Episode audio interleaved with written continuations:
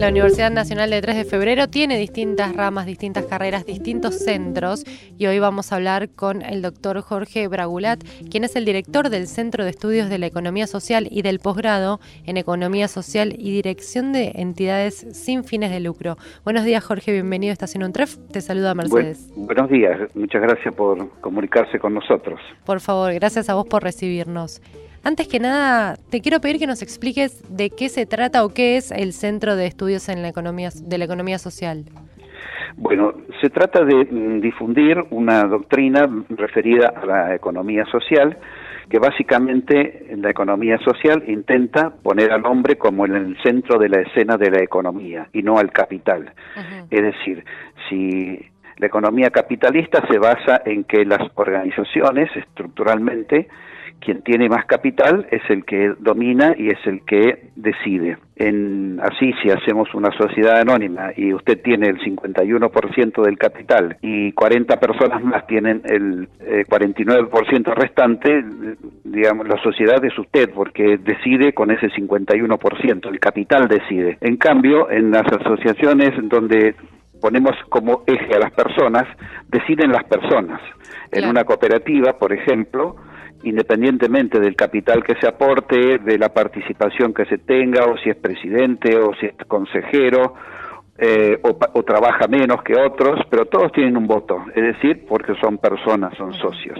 Poner en, el centro de la escena a la persona y no poner en el centro de la escena al capital. Claro, y, desde el centro, ¿qué, ¿cuál es el trabajo que realizan? Bueno, nosotros hacemos cursos para difundir la economía social, em, enseñamos cómo se organiza, funcionan las entidades de la economía social, para nosotros son las cooperativas, las mutuales, las asociaciones civiles, eh, los clubes, eh, las cooperadoras, todas entidades donde el socio tiene un voto independientemente de la participación que tenga. Eh, tratamos de eficientizar el funcionamiento de ellas y de demostrar que una entidad de estas características está en condiciones de ser tan eficiente como cualquier otra. ¿Y, trabajan con entidades que se acercan a la universidad, que que se acercan al centro?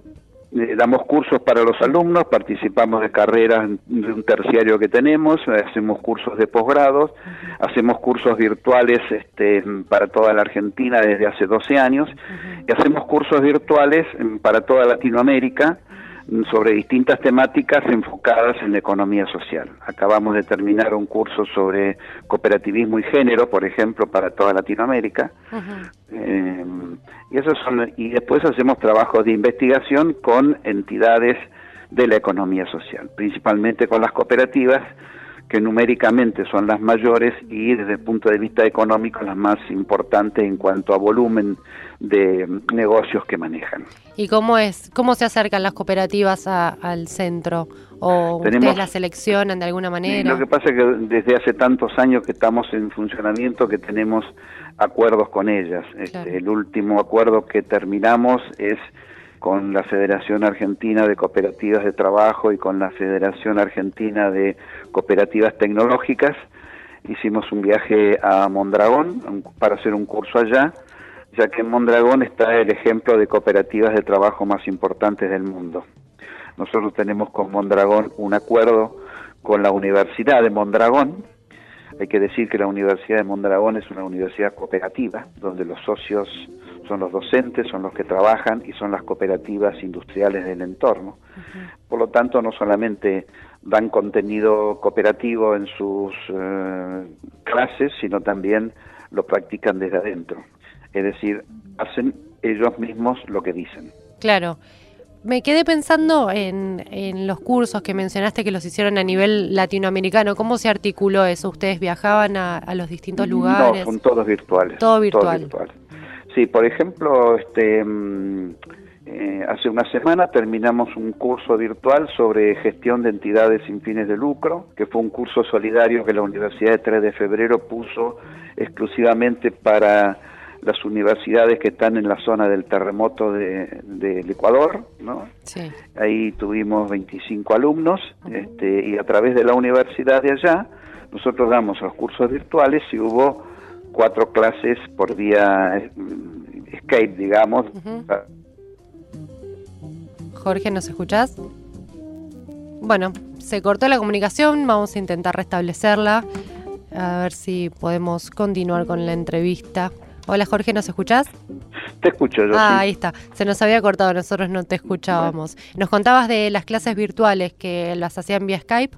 Bien, bueno, por el, ejemplo que di, este, estamos haciendo los cursos virtuales para Ecuador como un, curso solidario que la universidad puso para las zonas afectadas del terremoto. Y el curso duró tres meses, pero tres clases las hicimos vía Skype donde concentraban, se concentraban los alumnos en un sitio, en la Universidad de Manabí, allá, y nosotros dábamos la clase desde aquí.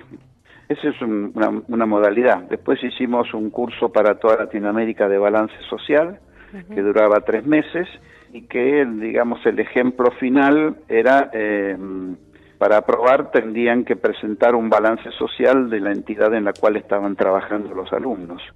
Eh, y todo virtual. Con Latinoamérica todo virtual. Solamente hacemos una clase presencial, que es la primera, de tal forma que nos conozcamos, claro. que se conozcan los alumnos y que, nos, y que conozcan al docente que dirige, que coordina el curso, ¿no? Bueno, como una manera de acercamiento, siempre es mucho más, más interesante, sobre todo en la modalidad que todavía estamos más acostumbrados. Estamos comunicados con Jorge Bragulat, quien es el director del Centro de Estudios de la Economía Social y del posgrado en Economía Social y Dirección de Entidades sin fines de lucro de la UNTREF. Jorge, van a realizar dos actividades próximamente la clase abierta Economía Social y Software Libre, democratizando el conocimiento, y por otro lado el encuentro un encuentro internacional, las cooperativas sociales en América Latina y Europa. Contanos un poco de qué se tratan estas actividades. Bueno, el tema de economía social y software libre es un tema que venimos tratando desde hace muchísimo tiempo porque entendemos que em, el software libre de alguna manera es eh, una economía cooperativa que se realiza de manera invisible, es decir, eh, la gente va aportando a un software que es abierto para ir construyéndolo y adaptándolo a cada circunstancia, no como los software cerrados donde usted tiene que comprarlo a una empresa y cualquier modificación tiene que ir pagándole a la empresa las adaptaciones del caso, el software cerrado o el software abierto. El software abierto democratiza el conocimiento y permite el acceso del mismo a todas las personas que están interesadas en ello, con las adaptaciones del caso eh, y a cada caso en particular. Es un tema muy difundido y sobre todo muy discutido, vinculado al tema de quién accede al conocimiento, vinculado al tema de las patentes y por lo tanto para nosotros eh, em, unir el concepto de software libre y economía social es la cuestión fundamental.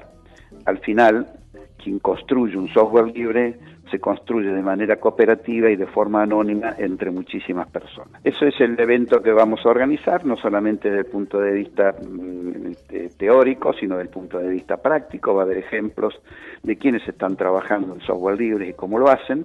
Y ese es el primer este, paso del, lanzamiento del, del FreeSol que vamos a hacer, que es la feria del software libre que se va a hacer el segundo sábado de abril del 2017, donde cualquier persona puede concurrir con su computadora y se le instalan distintos software libres a efecto de que vean cómo funciona. Eh, eso va a ser para el año que viene y ahora hacemos simplemente una clase abierta para que todos tengan la oportunidad de conocer, o más que conocer, porque todo el mundo casi conoce, de discutir y de avanzar en esta temática. Van a tener una expositora de, que es doctora en ciencias, ciencias sociales y activista del SOFIC del conocimiento libre, la doctora Verónica Yardes. Sí, exactamente. Ella preside una asociación este, vinculada al software libre, es docente en nuestra de, la maestría que vamos a hacer a nivel internacional virtual a, partir del año que viene. Este es un tema muy importante para nosotros. Va a ser la primera maestría este, sobre esta temática en el continente que se va a dar de manera virtual. Eh, Verónica es una de nuestras docentes en este en esta temática específica. Va a ser un seminario que va a dar ella. Y bueno, aparte de tener conocimiento, es, una militante en la temática. Bien, y la segunda actividad, el encuentro internacional, las cooperativas sociales en América Latina y Europa, también el lunes 21 de noviembre de 14 a 20 horas. Contanos eh, de qué se trata esta actividad. Bueno, nosotros queremos difundir en la Argentina el concepto de economía social como se está tratando especialmente en Italia. Es decir, las, cooperativas sociales lo que hacen es eh, la atención a las personas de manera domiciliaria o de manera em, agrupada. Aquí serían los geriátricos. Em, este, esta experiencia mm, tiene su inicio en Trieste, ahí cerca de Venecia.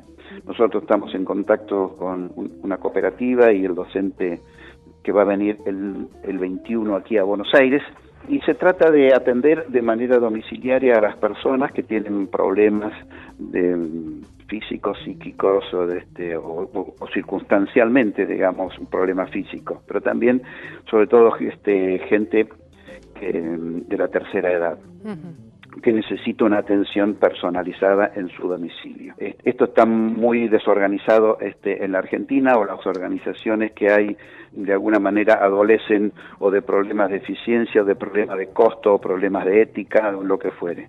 Entonces nosotros pensamos que una cooperativa de trabajo, quien vaya a atender al paciente, sea el dueño de una cooperativa de trabajo que vive de eso y que por lo tanto le interesa ese trabajo, se pueden organizar perfectamente en la Argentina. Y decir que, por ejemplo, si alguien tiene la desgracia de que un familiar que tiene que ser atendido, una cooperativa, si, si, si el que va a atenderlo por una casualidad se enferma, eh, la cooperativa tiene su sustituto y su organización para ello. Esto por un lado. Eh, entonces, en, en, Italia hay más de 12.000 cooperativas que tienen acuerdo con las obras sociales y que resuelven este problema que se está viniendo por la mm, prolongación de la, del tiempo de vida de las personas y la necesidad de atenderlos y que sus familiares no pueden hacerlo muchas veces y también este, la, la internación de los mismos no es muy aconsejable en la mayoría de los casos. Entonces nosotros pensamos que